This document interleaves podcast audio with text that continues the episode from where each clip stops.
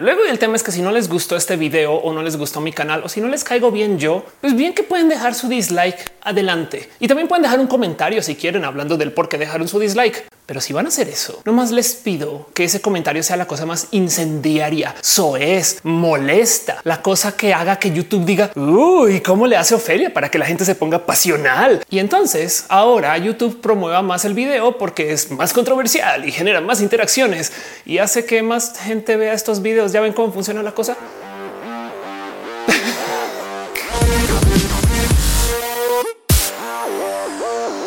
Hablar acerca de las decisiones que toman los y las dueñas de las redes sociales acerca de las redes sociales en sí es uno de los ejercicios más inútiles del Internet porque nada podemos hacer. Si de repente nos quieren poner stories en el papel de baño, le van a hacer, o sea, van a encontrar cómo. Pero ojo, igual vale la pena discutir de él porque toman esas decisiones. A fin de cuentas, habla mucho acerca de nuestra interacción humana como econometra. A mí siempre me llamó la atención el cómo en las redes sociales se puede medir un sinfín de cosas del comportamiento comportamiento humano. Esto para mí es de esas cosas que siempre he dicho. Hay tantos datos con los que se pueden jugar. Pero el punto es que el observar el cómo algunas redes sociales funcionan y otras no, muchas veces tiene que ver no con la cultura de las redes sociales, sino de ver del cómo esa cultura se forma alrededor del cómo la gente adopta las herramientas de cada plataforma. Por ejemplo, OnlyFans no dice en ningún lugar esta página es para porno suave o para que compartan sus desnudos, pero sobra decir que OnlyFans después de las pocas que salió a decir, bueno, pero si lo hacen no hay problema. Y luego la voz se pasó por aquí por allá. Técnicamente ustedes podrían tener sus clases de inglés o de francés en OnlyFans y es una plataforma espectacular para eso, pero ahora sirve para otra cosa y no pasa nada. Nadie les dijo y así se volvió. Pero del otro lado, aparte del botón de editar en Twitter, hay una funcionalidad que es impresionantemente miedosa. una de esas que cada que se dice lo van a poner ahora sí, nos escandalizamos mucho. La funcionalidad o el botón de dislike el de bajivoto, el de decir esto no, ah, no está tan chido, que es una funcionalidad que está misteriosamente ausente de un sinfín de plataformas. O sea, pensemos en esto. Facebook tuvo el like desde hace mucho tiempo y el dislike debate. Twitter ni hablar. En YouTube hay gente que se pone muy pasional con el botón de dislike para darse cuenta que sirve de poco. o sea, ¿qué hacen en verdad? Este video fue editado por Elisa Sonrisas, la mejor transeditora del Internet. Chequen en redes sociales como Elisa Sonrisas. Déjenle un abrazo. Y ahora, para ustedes jovencitos y jovencitas del Internet, puede que no recuerden la época cuando el Internet estaba dominado por foros de discusión. Y en los foros, en la gran mayoría, siempre existía la opción de dar un voto negativo a un comentario. Los foros en esencia eran grandes redes sociales que tenían todo lo que está ahora distribuido en todas las redes sociales en un solo lugar. Tenía reputación social, blogging, tenías un esquema de publicar fotos, videos, GIFs y encima de eso tenías subsecciones. Quizás el foro más grande que sobrevivió el meteorito que destrozó los foros del Internet que luego se reemplazaron con redes sociales o algo así fue Reddit, que en esencia recopila muchas de las cosas que existían antes en foros y trabaja más o menos así. Reddit como plataforma, por ejemplo, tiene un esquema de decir que este contenido está chido o decir que no está tan chido. Pero cómo nos escandaliza cuando de repente nos dicen ahora sí viene el dislike en Twitter, que ya pues, parece que se anunció o se filtró o en Facebook que se lleva discutiendo por años. Unos dicen que sí, luego otros que no, luego que lo ponen, luego que lo pusieron con carita reacción y todavía como que no se deciden no se sabe exactamente bien el que va a ser. Y para que entiendan el tema presente aquí es que los dislikes o los bajivotos o el flechita abajo, como le quieran llamar, pues tienen usos diferentes según la plataforma. Por ejemplo, en Reddit, si un comentario recibe suficientes votos negativos, Reddit lo esconde y que puedes ir y no da ver, pero pues nadie hace eso. Del otro lado, aquí en YouTube, yo creo que por más dislike que le des a un video o a un comentario YouTube como que te dice no, pues chido, ¿eh? o sea, gracias. Sí, ok, recibido su bajivoto. Tomamos nota aquí para eh, eh, algo haremos con eso. Y sobra decir que el motivo por el cual estas cosas están acá es porque generan interacciones y al generar interacciones te quedas más tiempo en el sitio. Si pasas más tiempo en el sitio, capaz y nos muestran más anuncios. De eso se trata todo en las redes sociales. Se los juro que si las redes sociales no tuvieran anuncios, otros bichos serían. Pero por ahora estamos atrapados y atrapadas en este mundo. Y el tema es que el cómo interactuamos con estos votos los sí que nos influencia. Hay un estudio que topa, por ejemplo, que la gente, pues en esencia, le hace mímica a los o las usuarias anteriores acerca del que opinan acerca de un video o una publicación. Si una publicación tiene muchos likes, es muy probable que tú le avientes el botón al like, a menos que tengas un motivo muy fundamental por el cual no hacerlo. Y el tema es que aún sobrepasando esto de los likes y el que le seguimos el hilo a otras personas, el cómo se representa una publicación según sus likes o dislikes despiertan emociones diferentes. Y lo digo en temas de que hay estudios que han comprobado que esto sucede. Por ejemplo, un análisis que tomó datos que se levantaron de Reddit topa que en cuanto una publicación tenga votos positivos, entonces la gente no solo va a dar más votos positivos, sino que la gente va a comentar de temas más emocionales. O sea, si una publicación tiene muchos votos, va a despertar emociones. Lo divertido de este estudio es que también topa que si una publicación tiene muchos votos negativos, va a llamar más la atención. Por pues al parecer en redes hacemos lo mismo que la autopista. Si vamos andando aquí por la México 15 o como se llamen las autopistas en México y de repente vemos que en el otro carril hay un choque, pues vamos a mirar qué pasó, güey. el caso, pero lo importante aquí para mí es nomás el analizar el, pero por qué son tan importantes estos sistemas de interacción, porque en últimas hay algo raro ahí o roto, diría, si nos asomamos también por las publicaciones más disgustadas, por ejemplo, de YouTube, donde vamos a encontrar joyas como la controversia del actor en la India, que al parecer no le dieron un puesto porque se lo dieron a un familiar de creo que era el director. Y entonces ahora básicamente fue toda la India a votar de modo negativo un video tanto que está entre los videos más disgustados de YouTube. O quizás situación más famosa en nuestro lado del globo terráqueo están los videos del YouTube Rewind, el resumen que hace YouTube al final de cada año, donde la gente se organiza para decir, pues no, YouTube no me gustó de modos masivos. En Reddit hay algo más o menos similar, con todo y que yo me la paso diciendo que Reddit es el bastión de la buena información en el Internet. Pues claro que se nota que la gente se organiza para mandar los posts al carajo y en algunos casos con razón. O sea, igual el rewind del 2018 el 2019 se merecían un poquito ese hate. El post más mal votado de Reddit, pues es un post que hablaba de cosas horribles de Electronic Arts que también se merecen todo ese odio. La neta estaban diciendo estupideces, pero de nuevo, volviendo al esta es una utilidad de las redes sociales que va a servir para nuestro propio bien. Hay algo ahí que tenemos que ver cuando topamos publicaciones que tienen 30 mil comentarios y que el neto entre bajivotos y arribotos es cero. Que para la gente que no sabe en Reddit, si cuatro personas le dan votos negativos y cuatro personas votos positivos, llegas a cero. o sea, lo digo como analista informática, quizás nerd de los números. Hay algo mal si tú tienes un sistema de publicación donde la gente puede opinar y decir de cosas y te la topas con que un post que no tiene un puntaje positivo tiene muchos comentarios. ¿Qué significa esto? Y ahí les dejo la duda. ¿Es entonces este un buen post o un mal post? Si ustedes estuvieran programando el algoritmo de Reddit, ¿pondrían esto en portada o lo tendrían acá guardado a ver qué pedo? Ahora, del otro lado, y el por qué los dislikes me llaman tanto la atención es porque en esencia es lo que más queremos hacer en el Internet. No le voy a dar rodeos a esto, no quiero juzgar a nadie, pero quiero dejar en dicho que tenemos un sesgo de negatividad. De nuevo, no quiero juzgar a nadie, pero pues es como cuando nos dan las notas de la escuela, ¿no? Y nos fue bien en todas las materias menos en una. No sé, tronamos matemáticas porque no supimos hacer las tablas de multiplicación. Yo no sé qué pasó. Y entonces ahora vas y lo entregas con tu familia o contigo si tú eres una persona que mantiene estas altas expectativas internas y por esa materia es que se va a tener una discusión en familia o en la mesa o hablemos de cosas. Todas las demás que pasaron re bien, normal. Nos enfocamos en lo negativo y en redes sociales esto es muy presente. Miren, les voy a dar un ejemplo muy del corazón. Muchas veces yo recibo hate en redes sociales, a veces más de lo que quisiera, pero bueno, llega mucho hate y por consecuencia yo tengo muy identificadas quiénes son las personas que me publican odio. Para mí me es muy normal salir a decir esta persona TERF o esta persona odiante o esta persona católico ultraderecha, lo que sea, pinches personas, no? Y pongo ese post. Les puedo nombrar así personas que siempre van a publicar cosas horribles de mí con un evidente sesgo hacia el publicar cosas horribles de mí. O sea, queda claro que no es objetivo, que no lo pensaron, simplemente es un, eso es lo que hacen. Del otro lado, un día me percaté que yo no puedo identificar así de rápido a la gente que apoya mucho y me rompí el corazón porque me senté a pensar es posible que solo sepa del hate, solo me sé quejar, solo sé decir lo malo de una película y no lo bueno. Y eso responde a este mismo sesgo de negatividad que tenemos, donde pues para hacer juicios nos enseñaron a ser personas punitivas hashtag religión.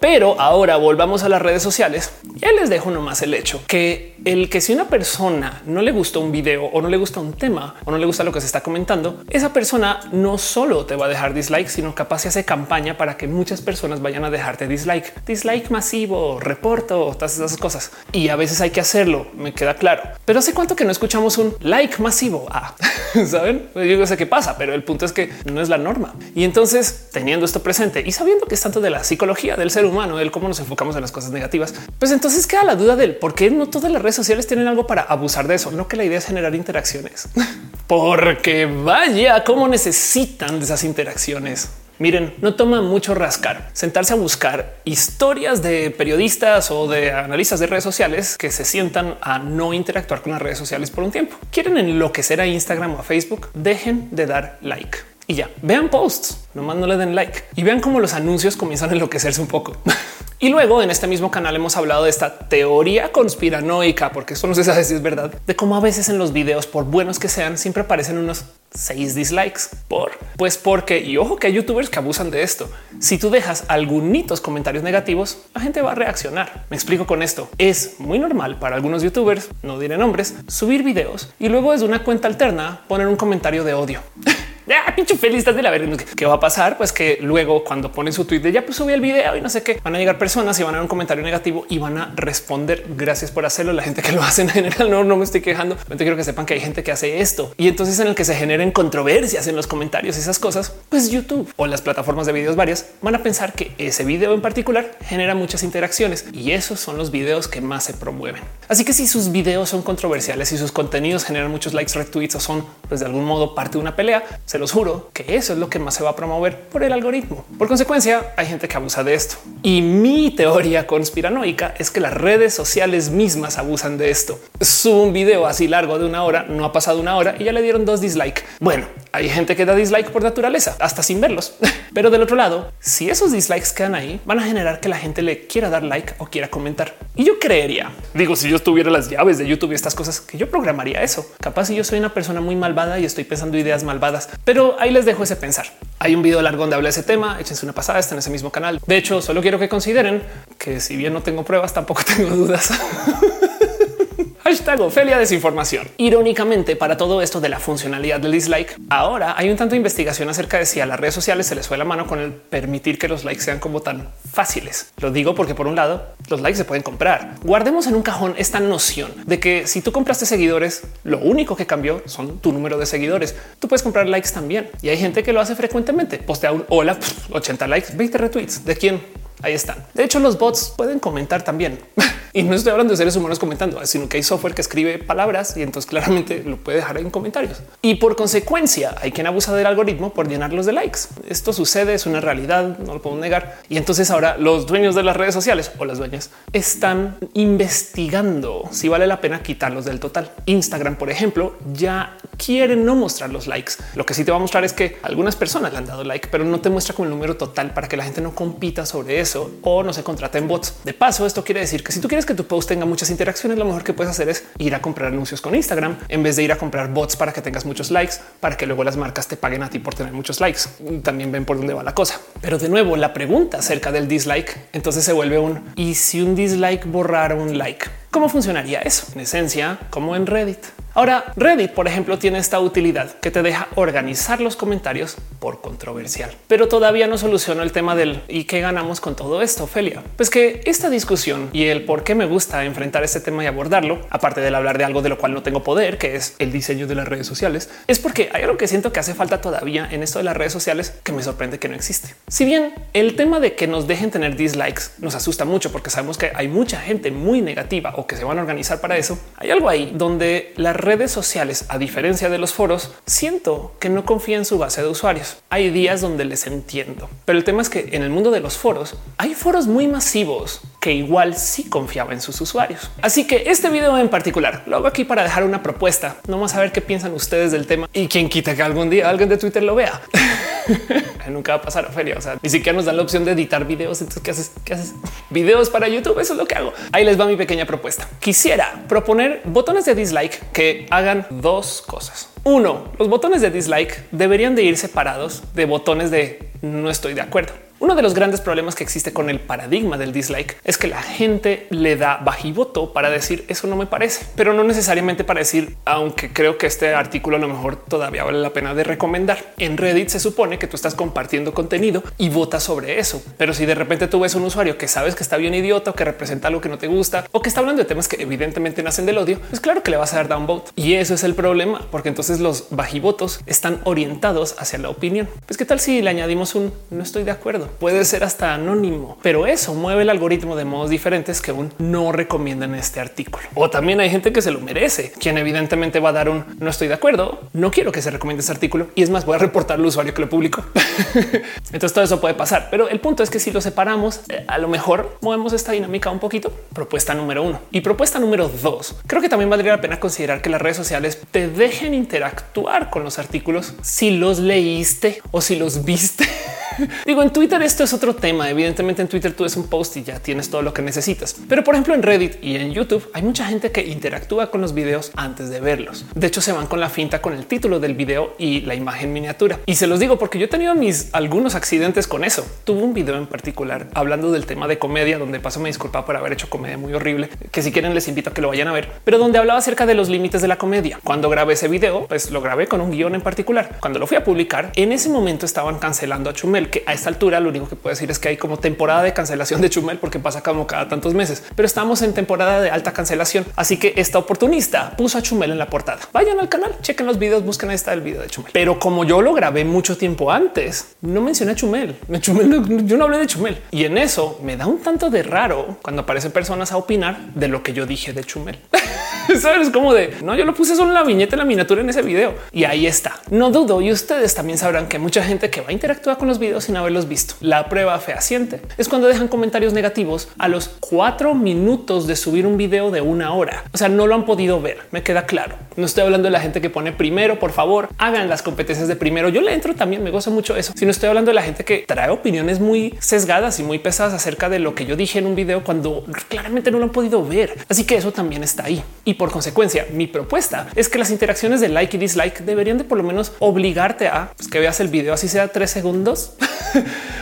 mismo en Reddit, que por lo menos tengas que abrir el artículo para poder hacer algo. Twitter por lo menos ya te dice, ¿estás segura que quieres darle retweet? Porque no has leído el artículo, culera. Pero bueno, este tema me llama mucho la atención, porque volviendo a esto del cómo operaban los foros, les voy a contar de una dinámica que viví yo cuando estaba en mi escuela privada en Colombia. Y miren, si bien esto es un tema que yo viví en mi escuela privada en Colombia, lo he platicado con varias personas y esto al parecer ha aparecido en varias escuelas porque esto viene como una práctica militar, de hecho. Así que si ustedes les tocó en su escuela, déjenmelo saber también en los comentarios. El punto es que en mi escuela existía un sistema de prefecturas. Entiéndase, a los y las estudiantes les daban poder administrativo sobre la escuela, tomando en cuenta que claramente era un poder limitado, que por un lado suena súper bonito, del otro lado suena súper distópico, eh, debatan en grupos de tres y una persona puede descansar. Yo soy profechida, creo, pero me entienden. El tema es que hay estudiantes que tienen poderes de literal sancionar a otros estudiantes y esto es una responsabilidad que se ganan. En algunos casos, esa responsabilidad se vota con el problema de que esos votos suelen ser voto popular. Entonces ya saben cómo eso también. Si eres un estudiante súper, súper popular, entonces luego te dan poderes para poder sancionar a otros estudiantes y eso puede ser grave. ¿Quién cuida a nuestras cuidadoras? Como sea, el motivo por el cual estoy hablando de esto es porque este esquema de prefectura es algo que siento que hace falta en las redes sociales y que en los foros teníamos. El tema en las redes sociales yo creo que se ve mejor en lo que hacía Foursquare cuando Foursquare era chido y no se había vendido. En su época, jóvenes y jóvenes de la Internet, Foursquare, que era este sitio donde tú documentabas a dónde ibas y que por algún motivo lo hacíamos hasta como, como competencia, nos dejaba a algunas personas ser súper usuarios o usuarias. Entiéndase, tú podías aplicar y tenían niveles de super usuario o super usuaria y según eso tenías más poder sobre la plataforma. ¿Qué significa a ser una superusuaria de Foursquare que podías editar los datos en la base de datos. Si alguien de puro chance registraba un café aquí en la esquina con cierto nombre, tú podías entrar y cerrar el café si estaba cerrado o cambiar datos o modificar cosas internas. A medida que hacías más tiempo como superusuaria, había niveles y podías ir subiendo donde la persona superusuaria de máximo nivel ya convocaba reuniones de Foursquare en su ciudad y hacía cosas en pro de la empresa. Ojo que nada de esto era remunerado, pero el tener ese tipo de poder era incentivo suficiente para que algunas personas quisieran curar la base de datos de Foursquare. Si lo piensan en Wikipedia, tienen el sistema de Wikipedians, donde ustedes pueden unirse a esfuerzos para ayudar a curar Wikipedia. Así que la pregunta aquí es el y por qué no nos dejan hacer esto en Twitter? Tener usuarios o usuarias que igual imagínense si lo que le da miedo a Twitter es que no se puedan editar los tweets, que alguien los verifique y los valide. Esto suena a ridículo, pero se los juro que hay quien lo haría si eso implica que después de no sé tantas horas de moderación te dan la palomilla. Sabe, no sé, alguna cosa de ese corte. De hecho, en una época Twitter pidió ayuda a su base de usuarios para traducir Twitter, la plataforma, así como está la palomilla azul de verificar. También existía un como mundito que era el de yo ayudé a traducir Twitter, el museo de Twitter. Obviamente esto ya es viejo, pero, pero lo digo porque el esquema de moderación funciona. Los y las moderadoras de los foros en últimas en su época tenían que lidiar con un sinfín de bonitas reglas de comunidad. La idea de él ser un buen o buena moderadora de un foro implicaba que tú no solo te asegurabas de pues, borrar los comentarios que no colaboraran hacia la discusión, sino que también ayudabas a fomentar que la gente hiciera uso de ese foro o ese subforo, esa esquina que tú estabas cuidando. Yo recuerdo de gente que me enviaba mensajes con invitaciones a oye, no quieres escribirte alguna cosa en mi foro de coches. No suena a nada. No saben lo importante que es ese trabajo. Y sí, sí es trabajo, pero el ser parte de una comunidad, pues le ayuda a muchas personas. Entonces, imagínense esto en temas que a ustedes les interesan mucho. Hey, les gusta escuchar cierto género musical particular. Imagínense ser moderadores o moderadoras de un foro que hable de esto. Si ustedes lograran fomentar el que la gente discute, platica acerca de algún deporte, algún hobby, van a conocer a personas nuevas y eso en esencia es un modo de pago. Del otro lado también podría existir esto del pues el foro genera dinero, se puede compartir entre el equipo de moderación. Aunque bueno, quien estoy engañando, los foros generalmente no generaban dinero de todos modos, pero me entienden. El punto es que esta discusión de los bajivotos y el por qué me llama la atención es porque yo creo que lo que realmente está sucediendo en las redes sociales es que no nos quieren dar el poder de moderación y me pregunto por qué. Pero bueno, no sé cómo lo vean ustedes. Solamente quería divagar en ese tema dos, cinco o diez minutos. Déjenme dislike si esto no les gustó. Déjenme like si les gustó. Déjenme un comentario, pero hey, ya saben, bien incendiario. Acto seguido, gente comentando el starter de Ofelia es Bulbasaur. Está bien idiota. Si es Bulbasaur y la lechuga se merece mucho amor como ustedes y como yo y este canal. Les quiero mucho. Gracias por venir. Espero haberles entretenido un poquito.